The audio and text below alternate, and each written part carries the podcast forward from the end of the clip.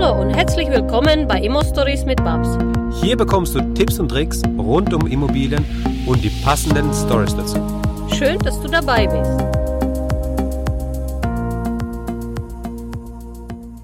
So, und in Teil 2 geht es weiter mit dem Interview mit der Katja. Wir sprechen im zweiten Teil darüber, wie man die Struktur ins Portfolio bringt, wie man Arbeit als Investor abgeben kann, am einfachsten, damit man sich einfach skalieren kann, ja, wie man dieses schnelle Skalieren auch hinbekommt und vor allem auch Nachbarn und Projektinteressierte mitnehmen, um einfach Streit zu vermeiden. Ja, also an alle, die Fix und Flip machen, an alle, die ähm, einfach die, die Projekte, die Immobilien auch nochmal weiterentwickeln wollen. Das ist ein ganz, ganz spannendes Thema. Deswegen sei da gespannt drauf. Jetzt geht's weiter. Wir haben bei uns Leute im Spinnerclub, das weiß ich, die haben äh, ja sich innerhalb von ein geiles Beispiel, ja, von einem, der, der innerhalb von drei Monaten sich ein zusätzliches Einkommen, also wir sprechen hier von, von, von Cashflow, wir sprechen nicht von mhm. Einnahmen monatliche, mhm. sondern wir sprechen von Cashflow, Cashflow. innerhalb von drei Monaten ähm, 2400 Euro aufgebaut hat. Und ähm, das, das ist der Wahnsinn. Und jetzt hat er relativ schnell skaliert und das hat er gemacht mit, mit insgesamt äh, sechs Objekten. Ja, mhm. auf, die, auf diese krasse Zahl gekommen. Ähm, eine Wahnsinnsleistung. Und jetzt geht dieser Typ weiter er macht, mhm. er macht in diesem Sinn weiter. Er braucht ja dann auch diese, diese, ja, diese, irgendwann braucht man einfach diese Strukturierung, um, um einfach genau. vorangehen zu können. Denn nur was ich messen kann, kann ich auch ja. bewerten und kann das genau. auch einschätzen, entwickelt sich es gerade in eine richtige Richtung oder nicht. Genau, also das sind wirklich die Grundlagen für eine Skalierung später auch, ne? Mhm. Äh, wenn man skalieren will. Wenn, wenn, du mal guckst, unsere großen deutschen Marken, ob das jetzt äh, Faber-Castell, Edding, äh, Hugo Boss oder Daimler oder BMW ist, ne? die seit Ursprung, seit Jahrzehnten wachsen, wachsen, wachsen, international wachsen, jede Wirtschaftskrise wirklich auch solide überstehen. Dahinter stecken bestimmte Grundmechanismen, Stellhebel und Prinzipien, so ein Business hochzuskalieren. Auch das Eingangsbeispiel, was ich gesagt habe mit den drei Milliarden Umsatz inzwischen in acht Jahren, das so auf die Straße zu bringen, das ja. sind halt bestimmte Abläufe, Prozesse, Projektstrukturen, um sowas zu ermöglichen. Und dazu ist halt der Schritt eins, eine Prozessdarstellung zu haben überhaupt. Also wie ist eigentlich der Workflow? Ne? Wo liegt das Geld auch drin? Weil da verzettelt man sich auch gleich im Volumen und hat unglaublich hohe Verschwendungsanteile, die einfach Geld fressen. Ja, das sind Geldfresser letztendlich. Ähm, also gerade im Bürokratie, im administrativen Bereich, in der Bürokratie ähm, geht es ganz, ganz schnell ins Geld. Mhm. Und das andere ist natürlich die Projektsteuerung. Ne? Wenn ich neue Ideen habe oder neuen Markt erschließen will oder international gehen will, wie gehe ich das letztendlich an? Und wann wird das Projekt, wenn es beendet ist, wenn es halt wirklich auch eine gewisse Reife hat oder Marktreife hat oder abgeschlossen ist, dann wird es wieder zum Prozess ne? weil das ist ja dann mhm. der Tagesablauf, das Normale. Ja. Und wie steuere ich für mich als Unternehmer oder Investor diese Dinge? Da gibt's einfach äh, ja, Stellhebel, Mechanismen, die du auch als Investor nutzen kannst. Ne? Das ist mhm. ja Unternehmensführung. Ja. Genau, ist aber auch gleichzeitig eben, wenn man diese Prozesse definiert, erstellt, es ist ja im Endeffekt ähm, wie soll ich sagen, man, man, entwickelt sich ja mit der Zeit. Ja, man fängt genau. mit einem Objekt an und dann nach drei, vier, fünf, sechs, zehn Mal hast du das, den, den, das Gleiche immer wieder gemacht mhm. und dann merkst du einfach so eine gewisse Schnittmenge, dass sich immer wieder genau. wiederholt. Und dann kannst du das ja mal ähm, einfach mal ähm, aufs Blatt bringen. Und damit hast, stellst du ja gleichzeitig nochmal die Möglichkeit da, ähm, es einfach extern abzugeben. Also extern genau. abgeben. Wenn du wir uns jetzt im privaten genau. Investorenbereich befinden, ähm, kann es ja einfach auch sein, dass man dann äh, die, die Frau oder den Mann, je nachdem, wer da jetzt ähm, äh, drin ist, besser mitnehmen kann, das besser aufzeigen das, genau. kann. Das ist der absolute Kernpunkt in der ja. Skalierung, dass wenn du das hast, hast du dann zwischendrin in den einzelnen Prozessschritten optimalerweise auch Standards entwickelt, mhm. wo du diese Abläufe dann komplett auslagern kannst oder Schritt für Schritt auslagern kannst an externe Beteiligte.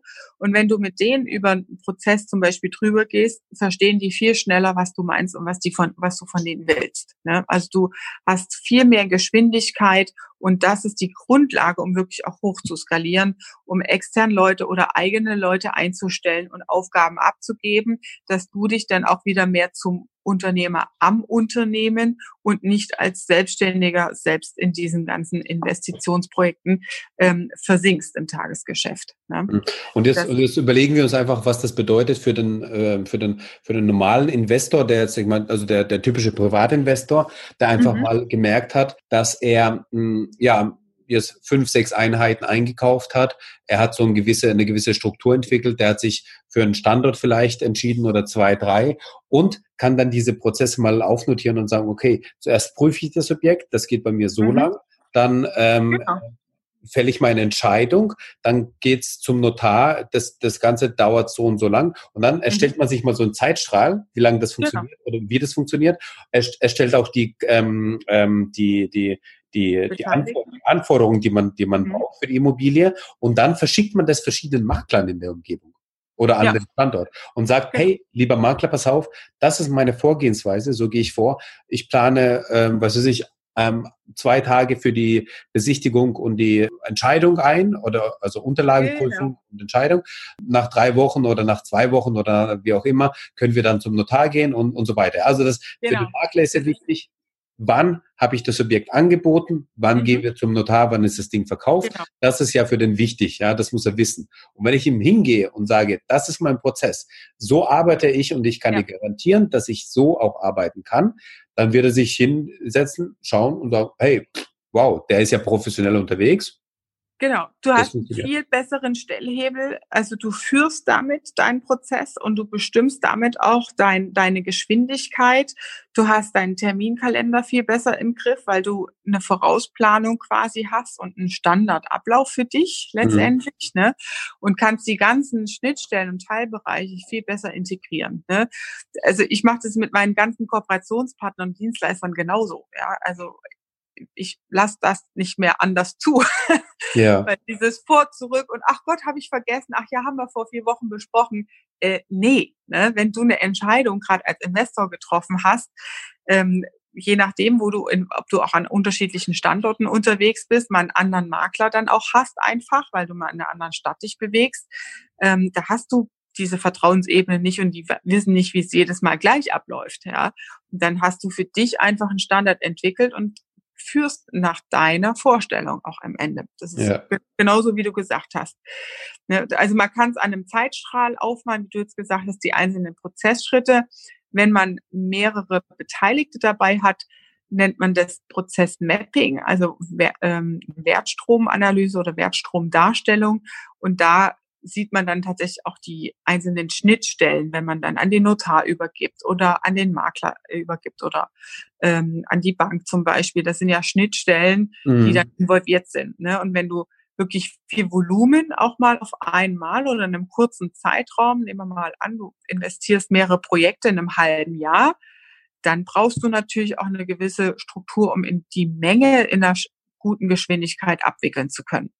Ja dann mhm. legst du deine Banktermine zusammen und so weiter. Ja, ich habe ja zu diesen ganzen Grundprinzipien ähm, jetzt mal einen Online-Kurs entwickelt, um mehr Menschen die Möglichkeiten zu geben, mit diesen Stellhebeln, die halt wirklich große Unternehmen so nachhaltig erfolgreich macht, auch selbst für sich, für die eigene Anwendung oder halt auch fürs eigene Unternehmen, für die eigenen Themen anwenden zu können. Ne? Mhm. Ähm, ja, oder halt ich weiß nicht, bei den Investoren sind ja wahrscheinlich auch viele äh, Unternehmer oder Ex-Unternehmer dabei. Ja. Ähm, Gibt es auch ein Mentoring-Programm, wo ich drei Monate begleite, solche Prozesse, Strukturen und Projektstrukturen aufzubauen, ähm, um selber in die Skalierung zu kommen. Okay, okay, cool. Ja, weil der, der Klassiker ist halt sonst Unternehmensberater verkaufen ja Tagessätze, wollen dann möglichst lang irgendwie Tage machen und mein Antrieb oder unser Spirit in der Firma ist halt wirklich in die Befähigung zu kommen und möglichst kurz dabei zu sein. Ne? Also möglichst viel äh, Wissen, Know-how und Strukturen reinzugeben in das Unternehmen, was halt gebraucht wird, mhm. um wirklich mehr Geschwindigkeit zu ermöglichen, aber mehr in die Befähigung zu gehen, statt ewig irgendwie auf der Payroll zu sitzen. Ja. Und dieses Mentoring-Programm ist halt wirklich so an die Hand nehmen, begleitetes äh, Führen, drei Monate. Und es reicht eigentlich auch, um eine Grundstruktur wirklich mal zu etablieren. Ne? Sehr cool. Packen wir in die Show Notes. Schicke ich dir die Links mit rein, genau. Auf jeden Fall sehr cool. Ähm, was mir auch nochmal, gerade vorhin nochmal eingefallen ist, ist, ich kenne das jetzt aus der Architektur, wenn man da die Terminplanung hat, man hat die verschiedenen, wie soll ich sagen, ja, bei so einer Terminplanung von so einem Bauablauf, wenn du das mal planst, dann hast du ja so gewisse ähm, Abhängigkeiten auch von den Firmen, von den verschiedenen ja. Gewerken, die dann zusammenspielen müssen und so weiter. Und dann gibt's immer einen kritischen Pfad, der einfach ja. ähm, ja den, den, den, äh, den, den Pfad beschreibt, dass wenn man da abweicht, dann ist es eben nicht gut, weil das bindet nochmal andere Sachen. Das heißt, da hast du immer den, den Rattenschwanz dran. Ja, ja genau. Der kritische Pfad, also per Definition ist es, ähm, beeinflusst es das äh, Endergebnis am Ende. Ne? Ja, ja. Das heißt, der kritische Pfad ist ohne Pufferzeiten, ohne Ausweichmöglichkeiten der bestimmende Weg, der dein Endziel beeinflusst. Mhm. Ne? Mhm. Ja, genau. Aber ja, das sind so Sachen, die, die da auch in dem Online-Kurs quasi erklärt werden, sind so Grundlagen. Ich habe noch ein geiles Arbeitsbuch dazu entwickelt, ne, wo dann auch Downloads, Freebies für die eigene Anwendung drin sind und so. Das ist schon cool. Sehr schön. Ja. Ähm, okay. Haben wir, haben wir noch was, worüber wir sprechen müssen, wo du sagst, hey, wenn ich jetzt an Immobilieninvestoren denke, dann äh, müsst ihr auf jeden Fall wissen, das Doppelpunkt? dass die Stakeholder-Analyse nicht zu verachten ist. Klär uns mal auf, was die Stakeholder-Analyse ist. Ich ähm, bin ja auch als Trainerin bei der Deutschen Bahn unterwegs und da sind es meistens Bauprojekte, Großbauprojekte. Ich gebe euch mal ein Beispiel, das alle kennen. Stuttgart 21, diese wunderbare Großbaustelle Bahnhof Stuttgart, ja, ähm, ja. ist ja extrem in die Presse gekommen und eskaliert im Projektstart ja. in der ersten Phase, weil die Stakeholder-Analyse vergessen wurde. Das heißt, ähm, in der Stakeholder-Analyse schaust du auf das Umfeld des Projektes und welche Beteiligten gibt es, die gegebenenfalls auch zum Projektstart noch nicht relevant sind, aber mögliches oder potenzielles Interesse grundsätzlich an diesem Projekt haben. Egal ob positiv oder negativ. Und wenn du eine Stakeholder-Analyse zum Beispiel nicht machst, dann passiert sowas, dass auf einmal Nachbarn oder Umweltschützer, die vorher nicht in Betracht gezogen wurden, mhm. total auf die Barrikaden gehen und sagen, was ist denn das hier? Äh, da habe ich keinen Bock drauf. Ja, und du holst dir damit echt Ärger rein. Und wenn mhm. du vorher man wirklich im Nachbarschaft, im Umfeld, in der Gemeinde, ähm, im Stadtgebiet guckst und dich informiert hältst, was ist da eigentlich los und was ist da geplant und wen gibt's auch an Personen, an einzelnen Personen, die potenzielle Machtausübung oder Machteinflüsse auf das Projektergebnis haben könnten, dann ersparst du dir richtig viel Ärger.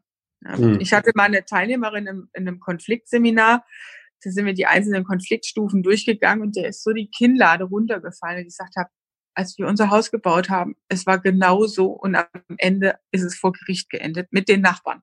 Ja.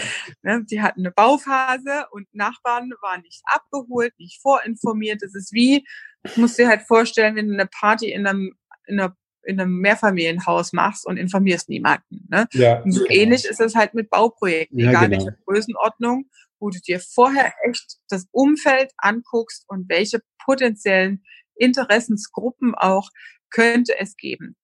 Mag auch vielleicht erst am Projektende sein. Ne? Ja. Ähm, da vorher drauf zu gucken, das nicht zu vergessen. Also die Stakeholder-Analyse ist echt so ein Tool, ähm, das wird oft vernachlässigt und hinterher, wenn man dann Streit hat und so, denkt man so, ja, hm, hätte man eigentlich vorher dran denken können. Ja, Macht man vor Projektstart. Ne? Genau. Was, was man in der, was man in der Architektur jetzt auch immer, immer mehr hat, immer ähm, stärker im Kommen ist, sind partizipative Wettbewerbe, also das, so, dass man wirklich diese, diese alle Beteiligten mit ins Boot holt und nicht unbedingt einen klassischen Architekturwettbewerb macht, wo eben die verschiedenen Entwürfe vorgestellt werden, sondern äh, man einfach in, in so einem Workshop hat, die verschiedenen Beteiligten, die verschiedenen Nutzer, die Bürger mit einbezieht und so weiter und dann auch die, die, Architekten kenn kennenlernt, die Büros kennenlernt und dann einfach nicht den Entwurf sozusagen prämiert, der dann gebaut wird, sondern man sucht sich einfach ein, ein Partner, ähm, sucht sich den Partner für dieses Projekt, mit dem man dann gemeinsam diesen Entwurf dann macht. Ja, ja. also auch so ein bisschen die Entwicklung, die jetzt so in den letzten paar Jahren besonders, besonders nach Stuttgart 21 und so weiter dann gekommen ist, ähm, in, in, in die Entwicklung, wo sich dann, ja, wo man einfach merkt, ähm, man muss die Leute mitnehmen. Das ist ja ein schönes Beispiel, wie du gesagt hast, ja, man macht eine, macht eine Party und man weiht die Nachbarn nicht ein. Äh, man grillt, man ist laut, man äh, mhm. hat bisschen, die Musik ein bisschen lauter und keiner weiß es. Dann ja. wird es Ärger geben. Aber wenn man halt einen Aushang macht, wenn man mit denen gesprochen hat, wenn man die vielleicht auch einlädt dazu, kommt man gern vorbei, Natürlich in den meisten Fällen kommt dann niemand, aber ja, man hat zumindest die Bereitschaft gezeigt, dann sind die schon mal leiser oder machen, machen dann auch nichts mehr. Ne? Ja, das sind, sind genau die Sachen, die echt unterschätzt werden. Und gerade ich habe mir selber neulich ein Objekt angeguckt, ähm, das umzingelt war von, äh, das war der Ex-Schwager und Schwibschwager. Und ich dachte so, na prima.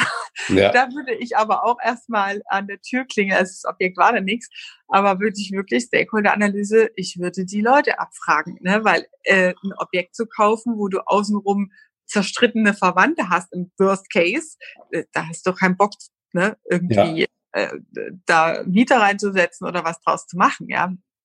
Zwar so ein Sanierungsding auch, aber ähm, ja, Stakeholder-Analyse. Absolut. Ja. Sehr schön. Denke ich, da haben wir so wichtige Sachen jetzt, also Prozessebene, Projektebene, Stakeholder, Risikomanagement. Ich glaube, da könnt ihr was mit anfangen. Ich glaube, also ich, ich fand es jetzt ehrlich, also ich muss echt sagen, ich glaube, ähm, die Folge wird nicht bei, bei äh, 100 Prozent nicht bei allen ankommen, aber vor allem wird sie, glaube ich, ganz gut ankommen bei den blau strukturierten und äh, einfach bei, äh, bei den anderen, denke ich mal, auch, die ähm, vielleicht über den Tellerrand schauen möchten und mhm. ähm, das Ganze auch mal vielleicht professionell, professioneller mal aufziehen möchten, weil das ist so ein bisschen, ähm, das finde ich wieder ganz spannend, ja, solche verschiedenen Ansätze mal runterzubrechen. Was machen die Großen, also was machen die ja. Sterne, ja, wie gehen die da so ran?